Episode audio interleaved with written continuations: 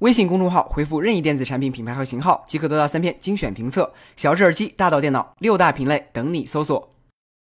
圣诞将至，SpaceX 又出来发射火箭了。十二月十五日，SpaceX 猎鹰九号火箭于佛罗里达州卡纳维拉尔角空军基地起飞，将龙飞船送入太空。与以往的发射不同，本次发射同时使用了二手火箭和飞船，同时也首次使用二手火箭执行 NASA 的物资运输任务，向实现火箭完全可重复利用又迈进了一大步。从安全性来看，根据 NASA 评估，使用二手火箭的风险不会明显高于新火箭。截至目前，SpaceX 已经完成了二十次一级火箭回收，以及四次二手火箭的重新发射。想想以前 SpaceX 经历过的各种火箭爆炸，以及马斯克采访时的泪水，不难发现创业并没有想象中的光鲜。汽车方面，蔚来汽车发布了旗下首款量产车型蔚来 ES 八，它定位一款七座高性能纯电动 SUV。外观上除了分体式大灯系统外，依然较为传统。区别于特斯拉般科幻的外观，或许更易于中年消费者接受。配置上，蔚来 ES 八的前后双电机可以提供最大六百五十马力的功率，百公里加速时间仅为四点四秒。作为一款大型纯电 SUV，ES 八综合工况下续航达到了三百五十五公里，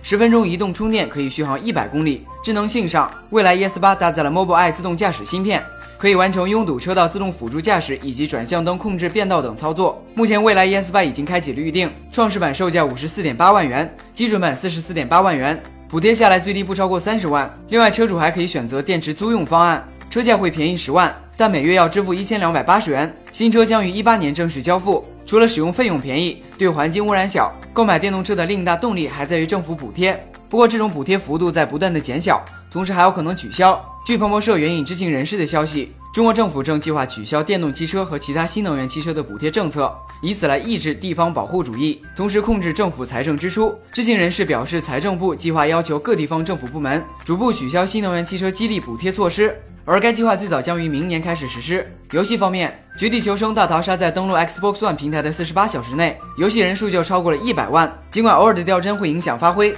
不过整体依然还原了 PUBG 的吃鸡体验。目前，微软已经开启了假日促销活动，截止至十二月三十一日前，购买 Xbox One X 主机即可免费获得一份《绝地求生：大逃杀》的游戏。最后来看国内方面的消息，十二月十八日，腾讯、京东和唯品会共同宣布，京东和腾讯将以现金形式向唯品会投资总计约八点六三亿美元，认购价格比目前的股价溢价约百分之五十五。经过此次认购，腾讯将在微信钱包界面给唯品会一个流量入口，京东也会在手机 App 的主界面和微信购物的一级入口接入唯品会。其他公司方面，近日，贾跃亭在 FF 内部员工大会上宣布，经过与投资人近一个月的谈判，FF 完成了超十亿美元的 A 轮股权融资。同时，FF 董事长贾跃亭表示，他将出任 FF 全球 CEO 和首席产品官，确保战略执行和产品落地。从列入失信被执行人名单到宣布融资完成，仅仅过去了一周时间。贾老板的行动速度让人震惊，看来贾总让梦想窒息的梦想已经不再窒息了。